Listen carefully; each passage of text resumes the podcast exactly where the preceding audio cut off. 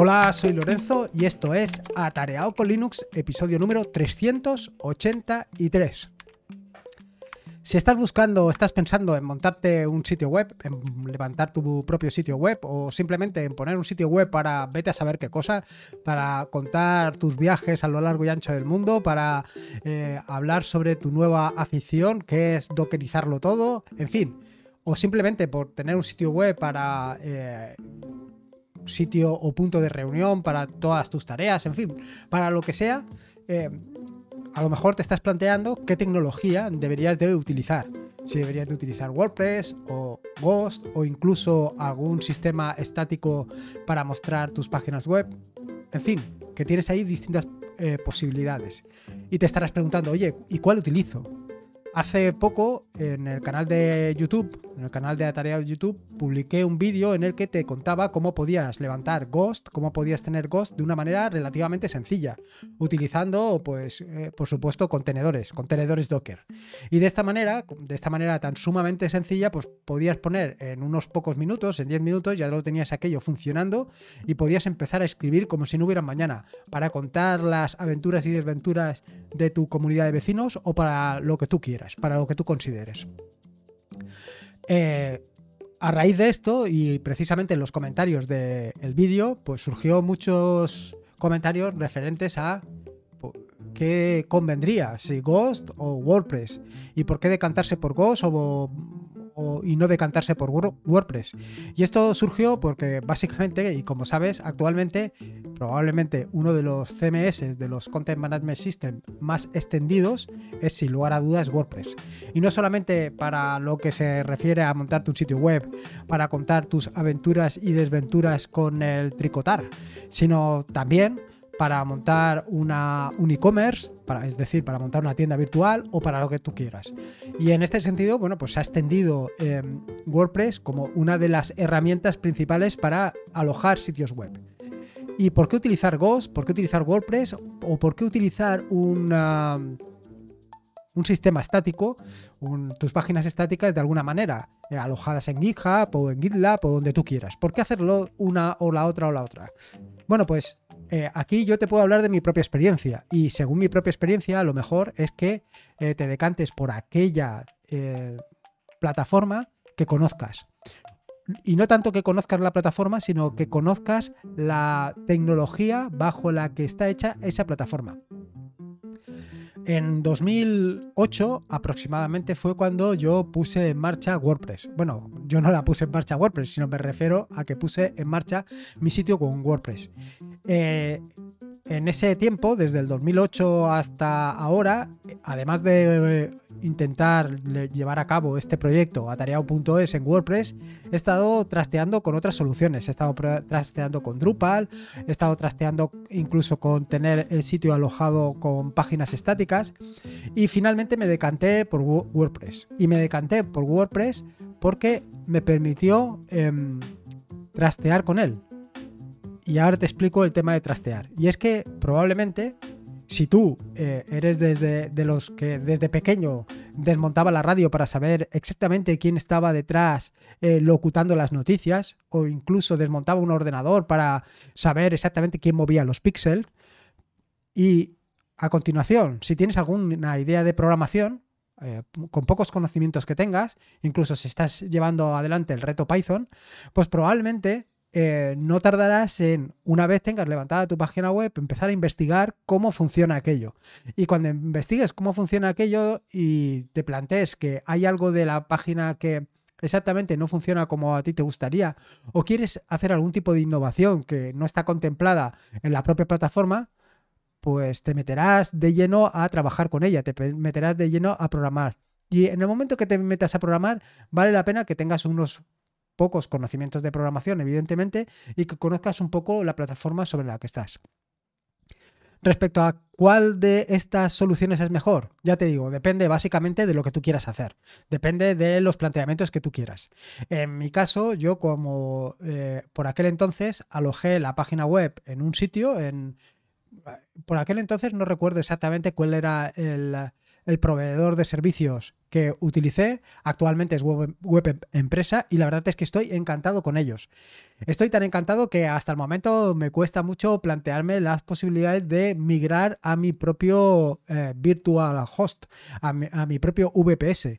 Y estoy mm, quiero decir, no, no las tengo todas conmigo por el tema este básicamente de eh, pues el SEO, de que pierda posicionamiento en las páginas de búsqueda de Google, que luego sea más complejo buscarlo. Y sin embargo, bueno, pues estoy penalizando el proyecto. Y estoy penalizando el proyecto porque tenerlo alojado en mi propio VPS me da muchas más posibilidades. Y en este sentido, yo creo que sea lo que sea lo que vayas a hacer, quiero decir, donde vayas a la tecnología que vayas a utilizar, básicamente, para tener tu sitio web, lo más importante es que lo tengas tú. Así como, quiero decir, lo tengas tú, que eh, lo tengas en tu propio VPS. Que no hagas como yo, básicamente.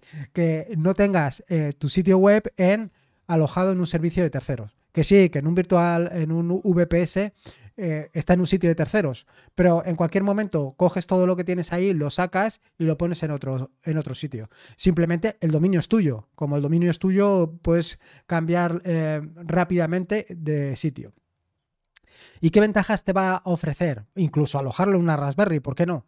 Eh, ¿Qué ventajas te va a ofrecer la posibilidad de tener tú el dominio sobre dónde tienes alojada tu página web? Bueno, pues que básicamente detrás vas a tener muchas más opciones para ofrecer en tu proyecto, sea el que sea. Quiero decir, como ya he contado en más de una ocasión, yo creo que lo más interesante, eh, si tienes un VPS una Raspberry, es que lo montes todo detrás de un proxy. Y lo montes todo detrás de un proxy para ofrecer no solamente tu página web, sino que además ofrezcas otros servicios adicionales. Por ejemplo, en mi caso, eh, yo no puedo hacerlo porque como lo estoy, lo estoy sirviendo la página web desde un sitio que lo único que tengo alojada es la página web, no tengo, em, vaya, solamente me dan esa posibilidad pues eh, todos los servicios adicionales los tengo en un VPS, en un VPS donde pues ofrezco el resto de cosas, em, por ejemplo, los libros a través de File Browser, eh, música la ofrezco a través, claro, la música no te la ofrezco a ti, los libros sí, pero la música, por ejemplo, sí que me la ofrezco a mí. Eh, hay otros servicios adicionales, como por ejemplo eh, servicios que ofrezco que están relacionados directamente con la página web, como puede ser el acortamiento de URLs, como puede ser el hospedaje de determinados archivos, en fin, todo ese tipo de cosas las tengo en la misma, en el mismo VPS que es el que me va a dar o el que me está ofreciendo todo este campo de posibilidades. Yo me decanté, como te digo, en ese momento por WordPress, pero a lo mejor me podía haber decantado por otro. Ya te, ya te he comentado que no solamente pasé por WordPress, también pasé por Drupal, también pasé por alojarla eh, temporalmente eh, de forma estática, convertir todos los archivos de, de HTML a Markdown, en fin, hice distintas opciones hasta definitivamente quedarme con WordPress. Y la verdad es que estoy contento, estoy muy contento de haberme quedado con WordPress porque me ha permitido hacer muchas cosas y cosas relativamente eh, interesantes. Eh, por un lado, me ha permitido eh, modificar completamente todo lo que es el tema de la página, todo lo que es el tema de atareado.es y crear mi propio tema. Crear mi propio tema que es el que tú estás viendo actualmente. No solamente crear el propio tema de la página web, que ya de por sí es interesante, sino de ir añadiendo cosas. Cuando entró a formar parte de lo que es el proyecto atareado.es, el podcast, también le di cabida al podcast dentro de la página web.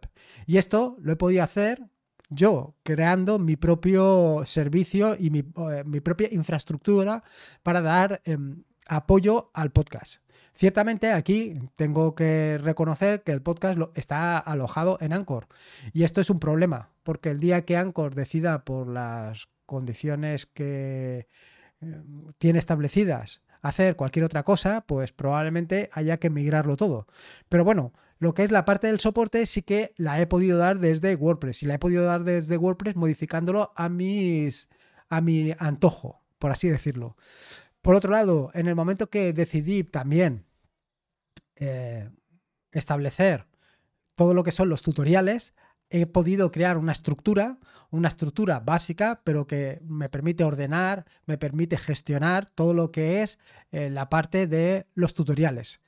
Cuando eh, empecé a publicar todo de forma sistemática en las redes sociales, también me planteaba otro problema. Eh, tener que publicar yo en todas las redes sociales a mano, pues al final representaba un problema relativamente alto. En el sentido de que, como he comentado en más de una ocasión, a mí lo que me interesa es producir, lo que me interesa es contar, lo que me interesa es divulgar.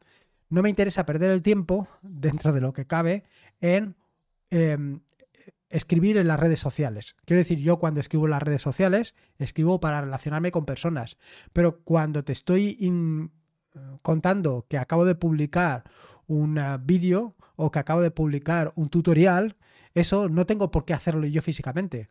A, ti te va a dar lo mismo que lo escriba yo que que lo tenga automatizado. Te va a dar absolutamente lo mismo. Es más, vas a preferir que esté automatizado. Y vas a preferir que esté automatizado por el simple hecho de que estando automatizado, te aseguras de que va a salir a la luz. Bueno, pues esto es otra de las cosas que he integrado con WordPress. Eh, cada vez que se publica un vídeo, eh, bueno, cada vez que se publica un artículo, pues directamente desde WordPress lo tengo automatizado para que se publique en todas las redes sociales. Que se publique en Twitter, que se publique en Mastodon, que se publique en en Telegram, todo esto se hace de forma automática simplemente con el, webhook o el gancho o el momento, el evento en el que se produce eh, la publicación en WordPress. Eso desencadena pues todos los otros eventos. En el caso de los vídeos de YouTube, bueno, en el caso de los vídeos de YouTube, y aquí vuelvo a referirme otra vez al tema de WordPress, eh, al tema de tener mi página web alojada en un sitio, pues lo he tenido que hacer desde fuera. He creado un contenedor que lo que hace es mirar directamente en YouTube y cada vez que ve que he publicado algo nuevo, pues se dedica a publicarlo en el resto de redes sociales.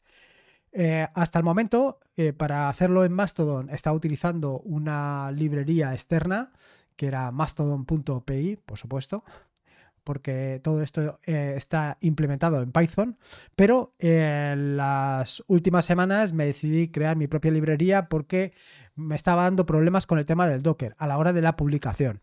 Y no solamente esto, sino que además lo he integrado también con Fediverso TV, de forma que ahora cuando se publica en YouTube también se publica en Fediverso TV. Y bueno, pues eh, es una manera de llevar eh, todo el contenido a otras redes eh, minoritarias, pero que tienen su público y que me parece muy importante que estén allí. Sobre todo, y esto ya lo conté hace unos días o ya publiqué algún tut en Mastodon referente a lo espectacular que viene a ser Mastodon a mí la verdad es que me está encantando tanto Mastodon como eh, todo lo que es el Fediverso, toda la posibilidad de replicar o de conectarte de una red a otra, eh, siendo medios completamente distintos. Y esto es algo que realmente me ha impactado muchísimo. Quiero decir, al final, Twitter es Twitter, eh, YouTube es YouTube. Em, a ver, Telegram es Telegram y no hay ninguna relación entre ellas. Sin embargo, en el caso de Mastodon, en el caso de Fediverse, en el caso de este tipo de redes sociales, eh, o más bien de distribución de contenido, están todas implicadas entre sí. Hay una relación directa entre sí a través de la forma de publicación. Y esto es realmente espectacular. Bueno, en fin, que me despisto. Eh, todo esto me ha permitido, como te decía, los conocimientos de WordPress, pues encadenarlo todo sin necesidad de utilizar plugins de tercero. Que probablemente existan plugins de tercero que me permitan hacer esto. Sí, por supuesto. Pero eh, lo van a hacer exactamente como a mí me gusta, lo van a hacer exactamente como yo quiero. Esta es la gran ventaja de poder personalizar hasta el más mínimo detalle cada una de las eh, configuraciones y posibilidades que te ofrece WordPress. A mí el caso de WordPress me gusta porque eh, puedes levantarlo con un, con un Docker, con un Docker Compose en concreto, puedes levantar y seleccionar exactamente los componentes que quieres para tu WordPress, es decir, puedes elegir eh, un contenedor para la, base de datos, para MariaDB, otro contenedor donde tengas el propio WordPress, otro contenedor, en fin, puedes elegir distintas opciones y además puedes utilizar Redis para darle mayor velocidad a tu página web y algunos detalles adicionales que realmente son muy interesantes. Esto es que al final necesitas bastante, como te digo, bastante infraestructura para levantar un WordPress. En el caso de Ghost yo creo que es algo más simple. Eh, al final necesitas Ghost y necesitas eh, la base de datos, no necesitas nada más. Y en el caso incluso de, eh, de querer alojarlo directamente con páginas estáticas, ¿qué quieres que te diga? Lo podrías hacer con un Nginx metido en un Docker y lo tendrías resuelto perfectamente. Y podías trabajar con, pues, con Pelican o cualquier otro servicio de este estilo. En fin, que tienes ahí muchas posibilidades. Lo cierto es que para mí, como te digo, es fundamental el conocimiento del lenguaje de programación que estés utilizando para poder personalizarlo. En estas últimas semanas, y dado que he integrado ahora eh, YouTube dentro de, bueno, en realidad los vídeos dentro de lo que es el proyecto atareado.es, he creado algo que hasta el momento no había hecho, que es la parte de mi propio bloque, un, bloque para WordPress para mostrar em, los vídeos. Es cierto que existe un bloque en... Eh, directamente en WordPress que te permite mostrar vídeos de YouTube, pero por algún tipo de razón a mí eh, no me termina de funcionar, no lo sé. Y no solamente esto, sino que, y esto ya me lo ha, comentado más de uno, que mm, el problema que tienen es que no es eh, responsive, no es adaptativo. Eh, lo que muestra YouTube o el bloque que hay definido por defecto, pues no es adaptativo y no lo muestra correctamente dependiendo del dispositivo con el que lo estés viendo. Y esto para mí es un problema. Con lo cual me he creado mi propio bloque también para esto. No solamente me he creado mi propio bloque para mostrar los vídeos de YouTube, sino que también voy a crear un bloque para la parte del, del audio, para la parte del podcast. La parte del podcast lo tengo integrado, pero, o sea, lo tengo integrado, pero me gustaría, eh, me gustaría no, que lo voy a hacer ya, es sacar un bloque específico para esto. Tanto para uno, bueno, para el próximo no está, pero para en concreto para el, para el bloque, el bloque de de YouTube ya está disponible en los repositorios de GitHub por si tú también lo quieres aprovechar. Es muy sencillo. Lo único que hay que pasarle es el código del el código del vídeo, nada más, no hay que pasarle ninguna cosa más. Y de esta manera te queda perfectamente integrado. No solamente estos cambios son los que he hecho en estos últimos días en lo que se refiere a la página, a tarea.es, además he cambiado el sistema de seguimiento por SEO. Hasta ahora he estado utilizando Yoast SEO, pero no sé, últimamente funcionaba fatal. Y el otro día viendo un, un em, mensaje que había puesto eh, Aitor Roma en su canal de Telegram, en el canal de Telegram de Aitor Roma, comentaba también eh, cambiar de Yoast SEO a Deseo Framework. Y me he metido ahí a saco y este fin de semana he hecho también esa operación. He cambiado de Yoast SEO a... Em, de Framework SEO y da la impresión que funciona muy, pero que muy bien. Y yo, a lo mejor es algo, eh, como te diría yo, es algo subjetivo completamente, pero a mí me da la impresión, me da la impresión que la página va bastante más rápida, que carga bastante más rápido. Ya me lo dirás tú, ya, ya me dirás tú. No solamente tengo esto de actualidades en la página de WordPress, o sea, en mi página web, sino que además, em, gracias a las contribuciones o a las, como te diría yo, a los comentarios que me habéis puesto más de uno, por ejemplo, el tema de responsive, eh, ahora no recuerdo exactamente quién me lo dijo, eh, eso es uno de los cambios que he hecho. También he mejorado la parte de la seguridad por otro de los otro comentario que me hicieron hace relativamente poco, que me mandaron un correo y me dijeron que hicieron las modificaciones. En fin, que todo este tipo de cosas, eh, con unos pocos conocimientos y utilizando la plataforma adecuada, puedes mejorar sensiblemente tu página web que de otra manera no podrías. Eh, esto, bueno, tiene sus ventajas y sus inconvenientes, como te digo, tienes que conocerlo. Respecto a qué hacer con qué, pues todo depende, todo depende del grado de automatización o del grado de qué es lo que quieras hacer. Pero en cualquier caso, yo sí que te recomendaría que conocieras al menos el lenguaje de programación en el que está hecha la plataforma.